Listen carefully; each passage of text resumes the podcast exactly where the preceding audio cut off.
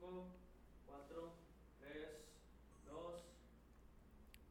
Amigos, ¿cómo están? Bienvenidos a un episodio más de Mesa Abierta. Estamos muy contentos de tenerlos aquí con nosotros. Este es nuestro décimo episodio. Estamos llegando ya a 10 capítulos de Mesa Abierta y estamos muy agradecidos porque hayan estado con nosotros eh, en este periodo. Esperamos seguir contando con la presencia de ustedes en los, los episodios que vienen por delante. Y estamos cerrando nuestro mes de septiembre, nuestro mes de inversiones y en esta ocasión vamos a estar platicando con un muy buen amigo mío, compañero basquetbolista, Abel Mendoza. Eh, vamos a platicar un poquito de los temas de los seguros. Eh, es otra modalidad de inversión, es una manera a lo mejor un poquito más cauta, más cuidadosa de cómo ir construyendo un patrimonio, pero para esto platicamos un poquito de cómo llegamos hasta aquí. Eh, para la gente que nos ha seguido, pues vieron cómo eh, tuvimos una conversación primero con el licenciado García Montalvo, platicábamos de, de la situación que guardan el tema de las pensiones, los retos y oportunidades que esto tiene para las siguientes generaciones. Luego estuvimos platicando con Hugo Herrera sobre algunas oportunidades de inversión. Eh, platicamos un poquito de la criptomoneda, un poquito sobre, sobre bolsa, un poquito sobre bienes raíces, eh, sobre franquicias, incluso a lo mejor muy general, muy por encima. La verdad es que son temas muy amplios. Pero en esta ocasión queremos también platicar sobre la posibilidad de ir construyendo un patrimonio a través de ciertos productos, como lo son eh, seguros, eh, seguro de vida, seguros totales, distintos esquemas o esquemas de inversión que tú ya nos platicarás. Pero primero que nada, Abel, yo creo que te- tendría que darte la oportunidad de que te presentes con la audiencia, que nos platiques un poquito sobre ti, sobre qué haces, este, sobre tu negocio. Pues adelante.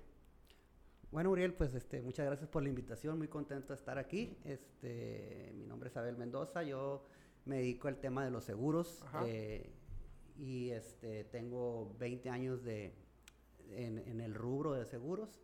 Ah, Este, aparte, pues eh, tengo poquito ya, eh, un par de años que, que inicié como un, con un bro, como broker de seguros donde yo ya manejo diferentes tipos de planes de todo tipo de, de- de- de seguros, incluyendo daños, gastos médicos, Ok. e inversiones y, por supuesto, seguros de vida. Ujú. Bueno, ¿y por dónde empezamos? O sea, porque lo importante es decir, oye, antes de, de- de- llegar, de construir un portafolio de inversión, y lo platicábamos hace, hace, uno- hace un momento entre tú y yo, Ujú. eh, pues que ah, yo creo que antes de invertir, pues necesitas tener eh, la casa en orden. Fue un comentario que dijo muy acertadamente Hugo Herrera. Y en ese sentido creo que se platicaba, yo, yo te comentaba de, de lo que son los seguros de gastos médicos. A lo mejor no lo percibimos como una inversión. Todo el mundo hablamos de gastos médicos y dices, híjole, este, pues lo ves como un gasto, pues lo, eh, tratas de evitarlo, pero la realidad es que nadie quiere estar en esa posición, no, no lo pagas para usarlo, pero, pero sí te, te descompensa, te mueve el tapete y hemos visto muchos casos eh, complicados eh, a raíz de esto. O sea, ¿qué recomendarías tú en ese tema, en el seguro de gastos médicos? Sí, es, es- la situación de, de la pandemia, sobre todo, ha venido a enfatizar un poquito lo que es eh, gastos médicos. Eh, creo que es muy importante contar con un seguro de gastos médicos.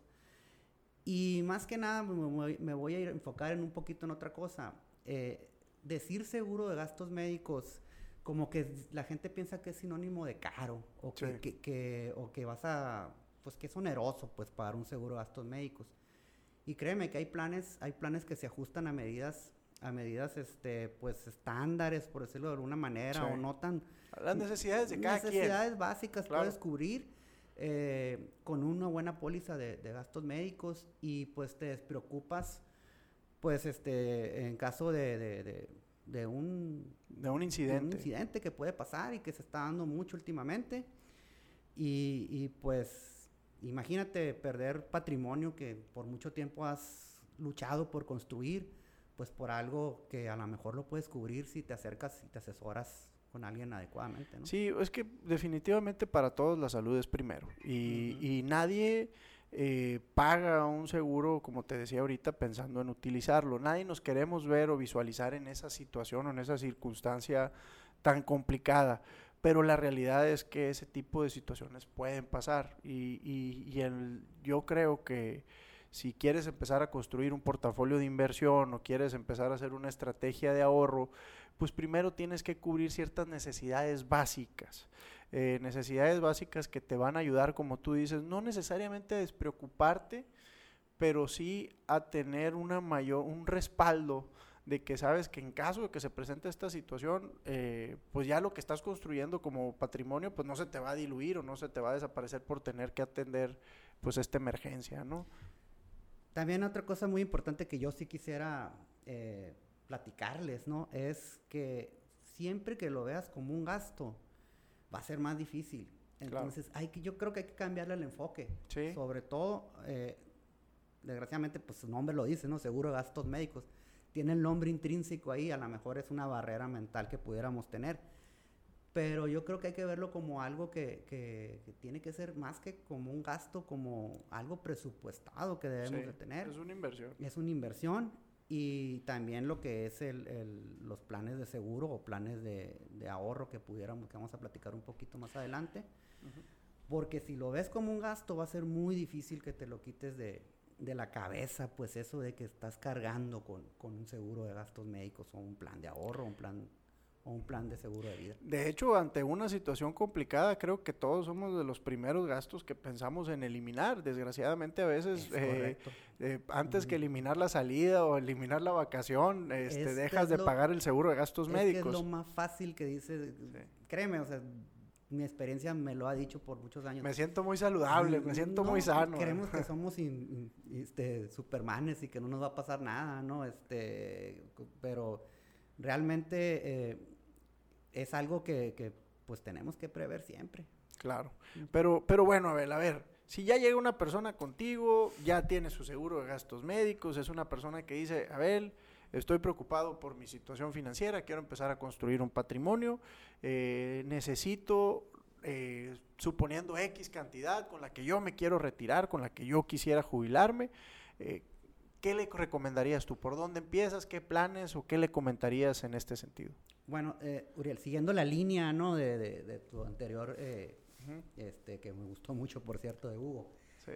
Lo que voy a platicar aquí es a título personal, es algo que mi experiencia me lo que yo creo en ello, pero recomiendo ampliamente que se documenten, que se que se investiguen, que lean, que, investiguen lo más que puedan y que se asesoren con alguien profesional en, seguros, sobre todo que esté autorizado ante la Comisión Nacional de Seguros y Fianzas.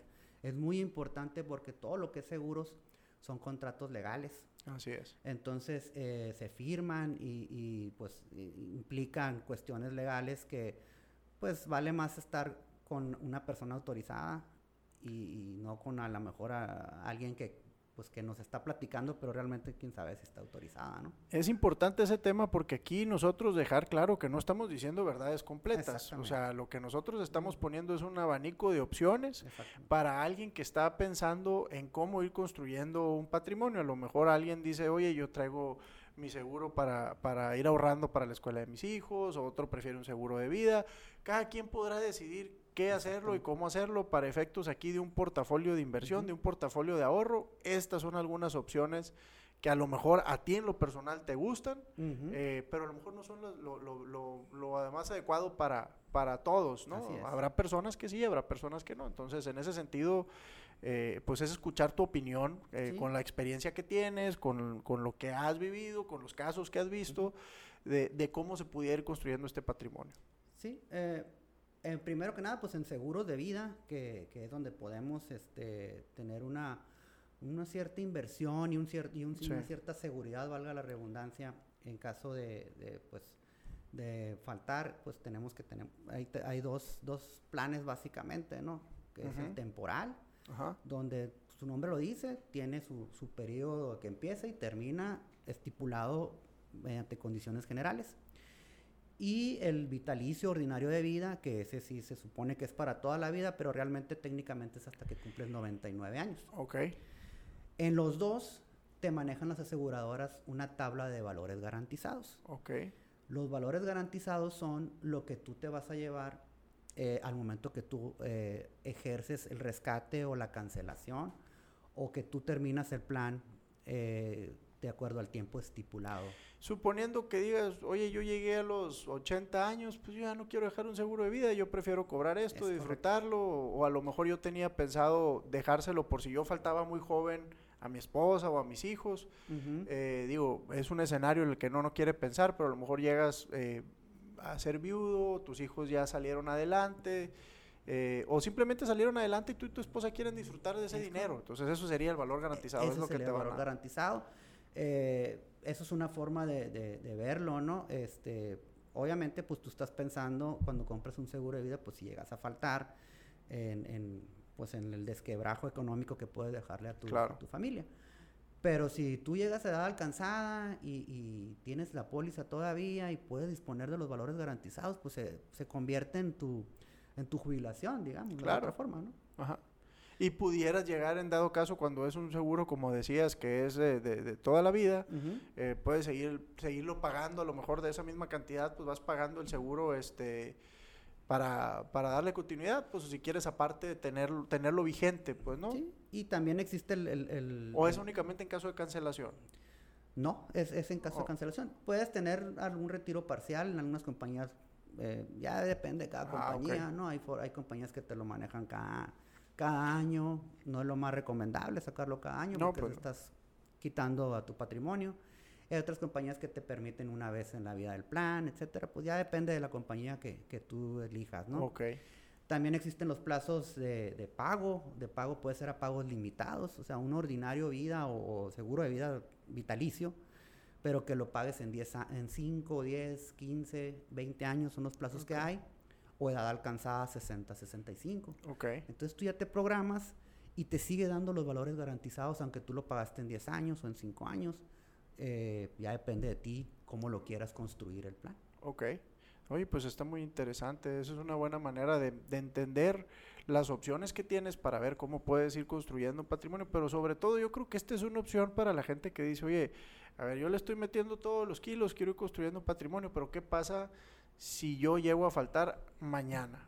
Digo, tampoco es un escenario en el que nadie quiere pensar, pero, pero, porque muchos de los planes que nosotros propusimos aquí en el capítulo pasado y en el anterior, eh, hablábamos sobre el valor del tiempo, ¿no? Sobre la importancia del tiempo en, en ir construyendo un patrimonio, eh, e irlo haciendo poco a poco, pero bueno, el tema del seguro de vida te da la oportunidad de tener una suma garantizada para tu familia desde el día uno o desde el, desde el inicio del- de la vigencia de la póliza, vamos así decirlo. Entonces, esa es la ventaja y obviamente pues tendrán otras especificaciones que yo creo que cada quien ya las irá viendo con, el- con la persona que, que los esté- que les esté recomendando y es una buena manera de poder ir, ir, ir teniendo esa seguridad o esa tranquilidad. Es correcto. Bueno, y eso es por el lado de los seguros de vida. Había otro que es el seguro de, de ahorro, pues, ¿no? O sea, que es una manera de ir construyendo un patrimonio o, cuál es el... Sí, el plan de ahorro ya va más enfocado en, en hacer aportaciones eh, regulares, es un plan de aportaciones regulares, que sí al final va ligado de alguna manera eh, a, a un seguro, Ajá. porque eh, los planes de ahorro se, se están manejando de algunos años para acá mediante fideicomisos. Ok. El fideicomiso es una figura jurídica que, que hace, que hace que tu, tu inversión, tu ahorro que tú estás, que estás este, aportando regularmente, eh, se vaya a esta figura jurídica fideicomiso eh, y saque de, tu, de los activos de la, del- de la aseguradora o de la compañía inversionista Ajá. Eh, que sa- sal- sale ese dinero de, de- de los activos de, de la compañía. ¿Qué te quiero decir con esto? Que si la compañía llega a, a quebrar, que va a ser, que es rarísimo que pase, o que... o que No, sí pasa no, mucho. sí pasa, pero no- mucho. No, no, no, están- las compañías están reaseguradas, y no, están protegidas, ¿no? Ah, bueno, la compañía aseguradora. Yo te decía la Aseguradora, sí. contratante del... del- No, no, no, No, yo no. me refiero Ah, a, no, a no, compañía no. No, aseguradora. estoy de ¿no? acuerdo. Pero es que, eh, pues no sé si Pues tú- las han rescatado dos, tres veces ya. Sí, sí, eso sí, sí las han rescatado, pero porque están reaseguradas, ¿no? Sí, claro. Pero eso es otro tema. Pero eh, yo te platico esto porque eh, en, pues en mi proceder ahí, en mi, en mi labor, te encuentras con el caso de, de- del arbolito, no sé si lo escuchaste Sí, claro. alguna vez. Sí, claro. Entonces, cuando escuchan un plan de ahorro, un plan de inversión, automáticamente como que lo ligan a eso.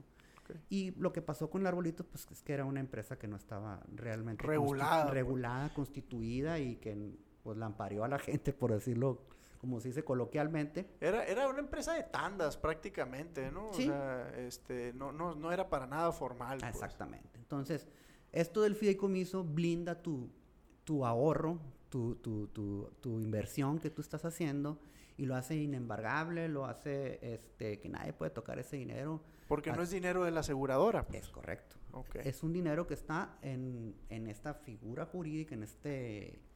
En, este- en En otro... esta cuenta, pues es un fideicomiso, cuenta- es una cuenta independiente con, un, con una estructura jurídica eh, pri- propia, Así es. este, que, lo, que lo saca de alguna manera de la operación normal de la empresa. pues. Así es.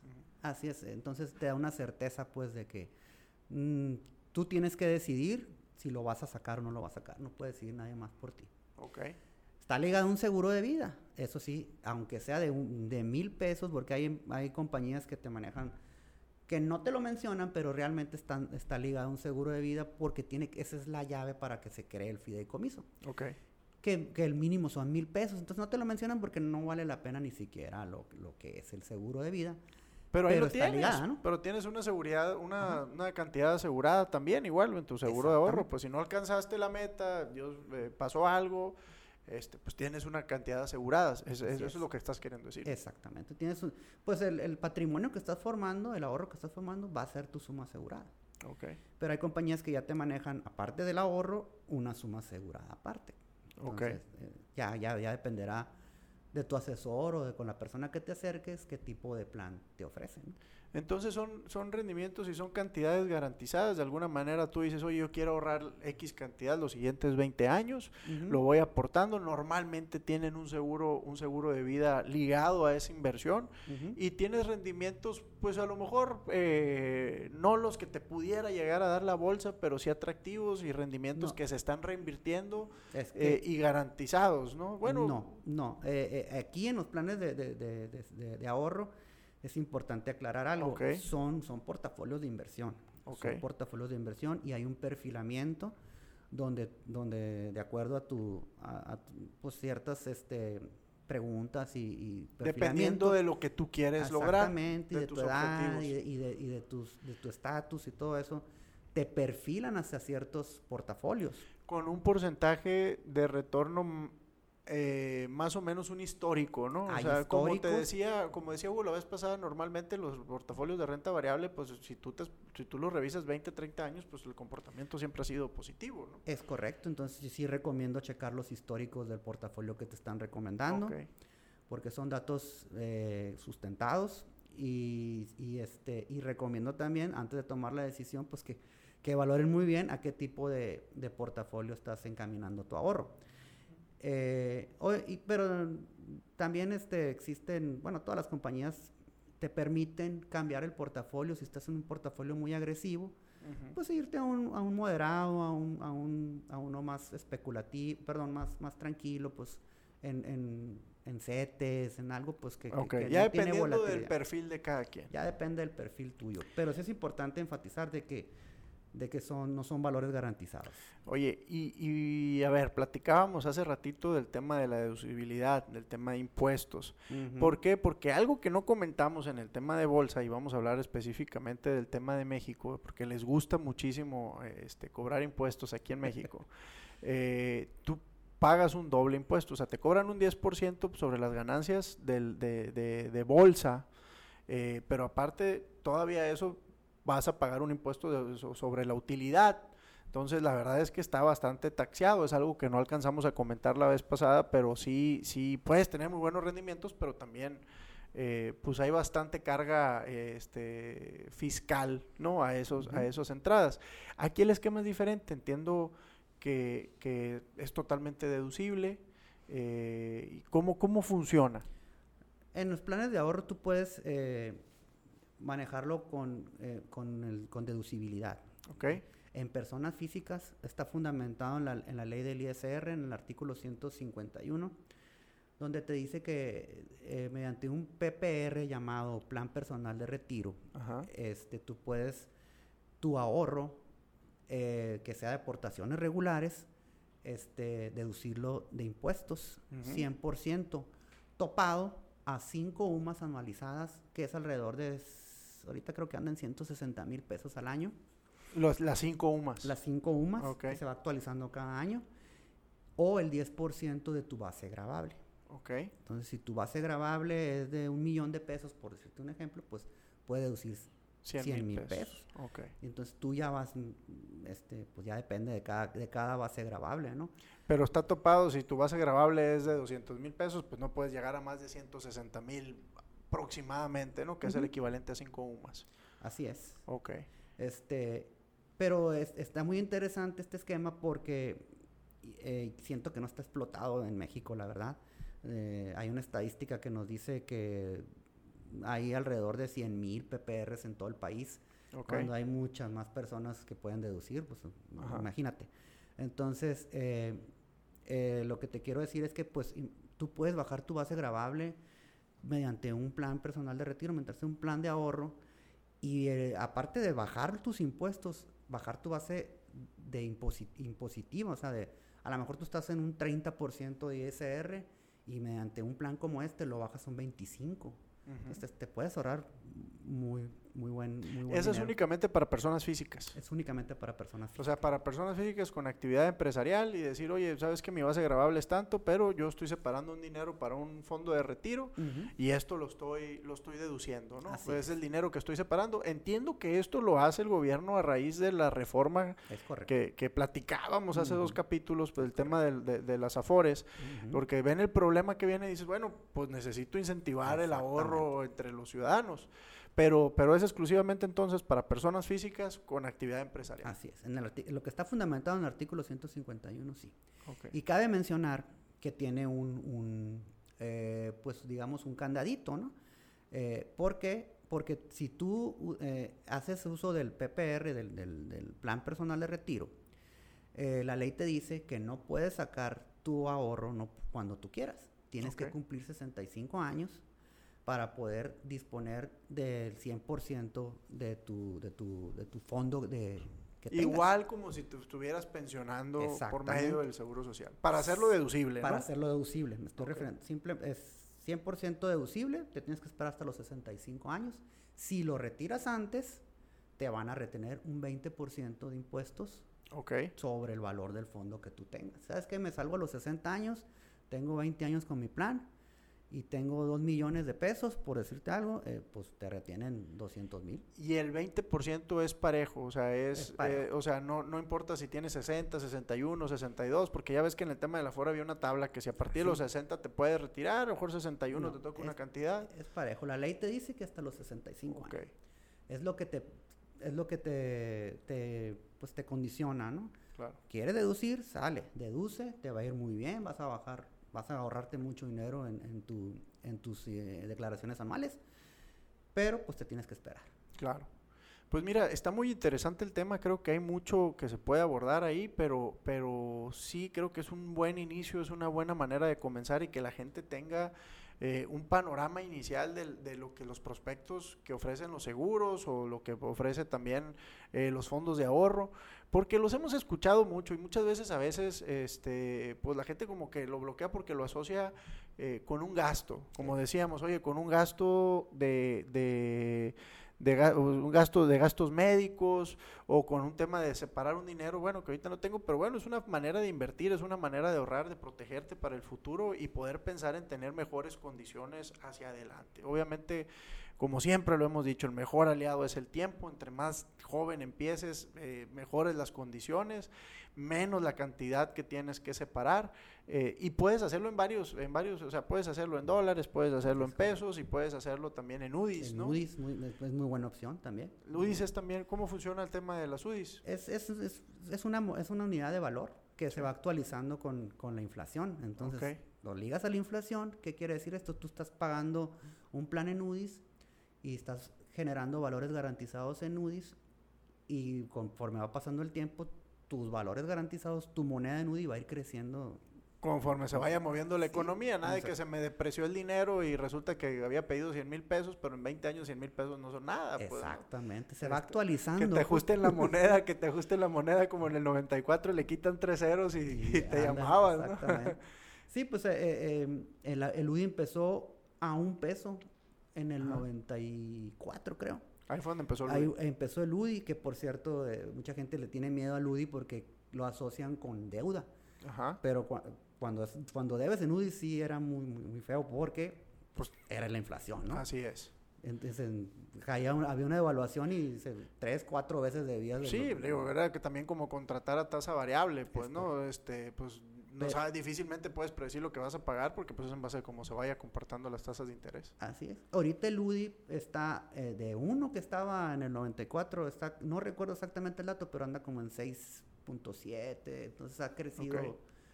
a- en 25 años, 6, 7 veces. Digo, tienen que considerar que ese, esa variación pues va también a incrementar o va a hacer que varíen los pagos que tienes que estar haciendo provisionalmente. Pues Totalmente. obviamente, eh, pues ahorras, está protegida tu cantidad, pero pues tu cantidad no es una cantidad fija. No es lo mismo decir voy a Así poner es. dos mil pesos este, mensuales.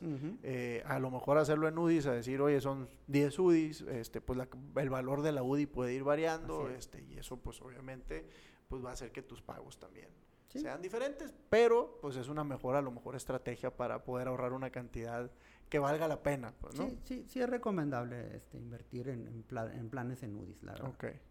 No, pues en ese sentido, Bel, este, si hay una persona que quiera eh, acercarse contigo, que quiera platicar, que quiera saber un poquito más sobre estos planes que nos estás comentando, ¿dónde te pueden contactar?